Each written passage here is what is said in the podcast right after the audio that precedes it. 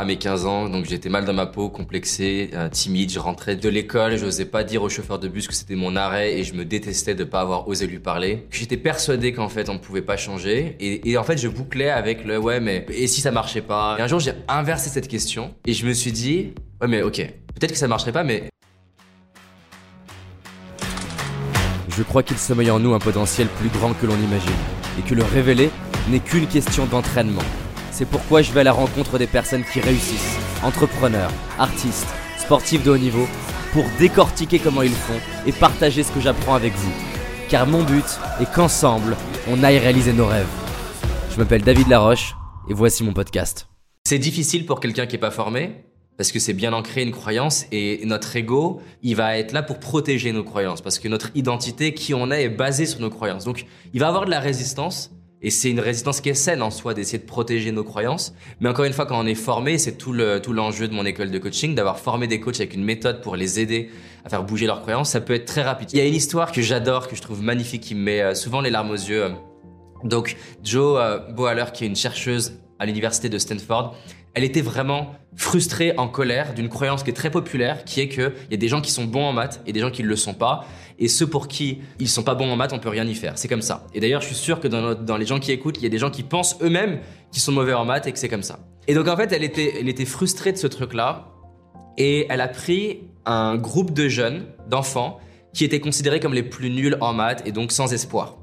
Elle a créé un programme qui dure uniquement 18 jours, hein, donc c'est rien 18 jours, et sur ces 18 jours, elle leur raconte une histoire, une vraie histoire. Elle leur raconte l'histoire d'une jeune fille de 9 ans, Cameron. Elle est en train de, jouer dans le jardin de ses parents et alors qu'elle est en train de sourire et de jouer, d'un coup elle fait une crise, elle tombe par terre, elle est immobilisée, elle bouge pas. Forcément les parents, ils courent vers elle, ils sont apeurés, ils comprennent pas ce qui se passe, elle réagit plus. Ils l'amènent à l'hôpital en urgence et les médecins expliquent qu'elle a un syndrome très rare qui est que son cerveau est en train de se détruire lui-même et que le seul moyen c'est de faire une opération qui est hyper rare, qui consiste à enlever la moitié du cerveau. Donc vous imaginez, il y a votre enfant qui vient de faire une crise, le médecin qui annonce qu'on va lui enlever la moitié du cerveau, ils enlèvent la moitié du cerveau. Donc de manière prévisible, quand elle se réveille, Cameron, elle est paralysée de la partie droite du corps parce qu'on lui a enlevé la partie gauche du cerveau.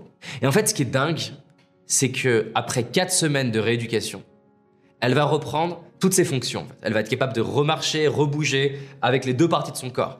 Pourquoi? Parce qu'il y a un phénomène qui s'appelle la neuroplasticité, qui est que le cerveau, jusqu'au dernier jour de notre vie, pas seulement quand on a 9 ans, jusqu'au dernier jour de notre vie, est capable de se réorganiser et de se rééduquer. Et quand Joe Boller, la chercheuse de Stanford, elle, entend parler de cette histoire, elle est bluffée, parce que cette femme, cette jeune fille Cameron, a été capable de réussir scolairement derrière.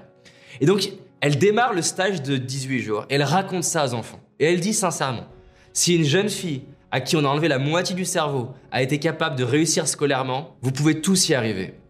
Et ça, c'est un bel exemple de, changement de croyance. Une croyance, ça repose sur ce qu'on appelle une référence mentale, un exemple de notre passé ou un truc qu'on nous a répété. Et là, en fait, elle prend la racine et elle la scie, en fait, avec un contre-exemple qui est tellement fort et tellement radical que la croyance s'effondre. Et les enfants qui étaient persuadés de je suis pas bon en maths, on peut rien y faire, on les entend dans les couloirs répéter eux-mêmes, hein. si cette jeune fille de 9 ans, avec la moitié d'un cerveau, peut réussir en maths, je peux le faire. Et en 18 jours seulement, elle prend des enfants qui avaient 8 sur 20 en maths et elle les amène à 16 sur 20 en maths. Donc non seulement en changeant les croyances, ça ouvre un, champ des possibles qui est dingue, et en plus de ça, moi ça me touche parce que combien de gens aujourd'hui, de tout âge, 9 ans, 18 ans, 35 ans, 50 ans, sont persuadés de quelque chose chez eux. Ils sont persuadés qu'ils ne sont pas productifs. Ils sont persuadés qu'ils ne sont pas organisés. Ils sont persuadés qu'ils ne sont pas bons communicants. Ils sont persuadés qu'ils ne sont pas bons en maths. Et en fait, moi, ça me met des frissons juste d'en parler parce que j'étais persuadé que je serais timide toute ma vie. Et de la même manière qu'il y a eu cette femme, Joe Boller, qui a raconté un contre-exemple, je me suis nourri de biographies de gens comme Gandhi, par exemple, qui étaient extrêmement complexés et timides et qui aujourd'hui est considéré comme un des hommes les meilleurs orateurs de l'histoire de l'humanité, eh ben ça scie en fait, ça scie la chaise, ça scie la croyance de et si c'était possible pour moi? De s'autoriser là entre nous à, à, remettre en question des choses qu'on pense impossibles pour nous-mêmes parce que c'est faux en fait. On a un potentiel qui est dingue et on n'a aucune idée du potentiel qu'on a. Gandhi, si on allait le voir à la sortie de l'école, n'aurait jamais imaginé qu'il deviendrait lui-même Gandhi. Par contre, ce qui est fascinant, c'est que si on s'autorise, on continue de croire que c'est mort, et ben en fait on écrabouille cette petite plante là qui est en train de grandir en nous, on l'écrabouille et c'est fini. Ou cette petite flamme, si on prend une autre métaphore, on l'éteint. Voilà, ça c'est ça qui, qui me coûte et donc il y a plein de manières de faire bouger les croyances, mais une des choses que j'enseigne dans l'école de coaching, c'est d'aider le coaché à trouver un contre-exemple qui est tellement fort que sa croyance profonde s'effondre.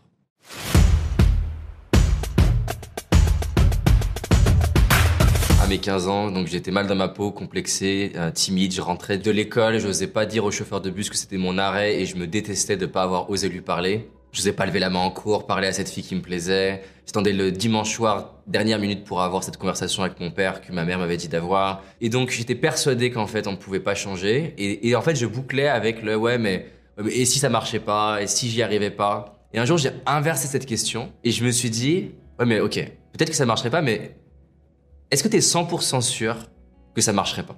Est-ce que tu es 100% sûr que c'est mort? Est-ce que tu es 100% sûr que tu peux pas changer ta vie? Et en fait, en la formulant à l'inverse, bah non, je me suis dit, bah c'est vrai que je suis pas sûr en fait. Donc je me suis dit, peut-être, peut-être qu'il y a un espoir. Il est peut-être pas énorme, mais il y en a peut-être un. Et j'ai changé de vision du monde. De, je vais pas y aller parce que c'est possible. Je vais y aller parce que je sais pas. Et ça m'a, ça m'a vraiment aidé parce qu'avant je me disais, ouais, mais ça se trouve ça marchera pas. Et le fait de, donc, je ne sais pas ce qui est possible. Et donc j'agis comme si tout est possible, bah en fait ça exprime cette idée de me dire, vu que je sais pas, je vais aller vérifier. Je sais pas en fait si je peux créer un documentaire, mais allons voir. Je sais pas si je peux arriver à, à l'époque, si je peux arriver à être en couple. Et eh ben allons tester. Et en fait ce qui est assez dingue, c'est que l'histoire elle est remplie de gens qui nous montrent l'exemple, qui eux-mêmes, contrairement à un peu à des histoires bisounours, eux-mêmes ont douté d'eux-mêmes. Ils en étaient pas sûrs, ils savaient pas s'ils allaient y arriver, mais ils ont osé y croire. Pas forcément y croire à 100% justement. Ils ont osé se dire, ça peut marcher. Et vu que je sais pas si ça va marcher ou pas, je vais aller vérifier. Gandhi c'est ça, Kobe Bryant c'est ça, et donc ça c'est le sens que ça a dans cette citation et que j'invite tout le monde à, méditer dessus, c'est il y a un rêve que tu as, peut-être que tu as des doutes de est-ce que je vais réussir à être journaliste, est-ce que je vais réussir à réussir sur les réseaux, est-ce que je vais réussir à, faire X ou Y, Z? C'est pas la bonne question de est-ce que tu vas y arriver? La bonne question c'est est-ce que tu en as envie, à quel point ça t'inspire? La bonne question c'est en fait, même si ça marche pas, quel sens ça a? La pire chose qui peut t'arriver, c'est d'être fier de toi, c'est d'apprendre, c'est d'éviter des regrets, et c'est même d'inspirer des gens que t'aimes. Dans mon cas, en 2014, j'ai reçu un SMS de ma mère, alors qu'on n'en était pas au stade où j'en suis, c'est il y a 8 ans, et ma mère me dit Mon fils, mon chéri, tu m'inspires. J'ai décidé d'aller réaliser mes rêves. J'ai pas pu arrêter de pleurer pendant au moins une demi-heure à voir ce SMS-là, c'était dingue, alors qu'on est qu'en 2014. Parce qu'en fait, ce qui a inspiré ma mère, c'est pas mes résultats. Ce qui a inspiré ma mère, c'est ma démarche. Et donc, j'invite vraiment tous ceux qui nous écoutent là à se dire, je vais aller vérifier. Allons voir ce que ça donne.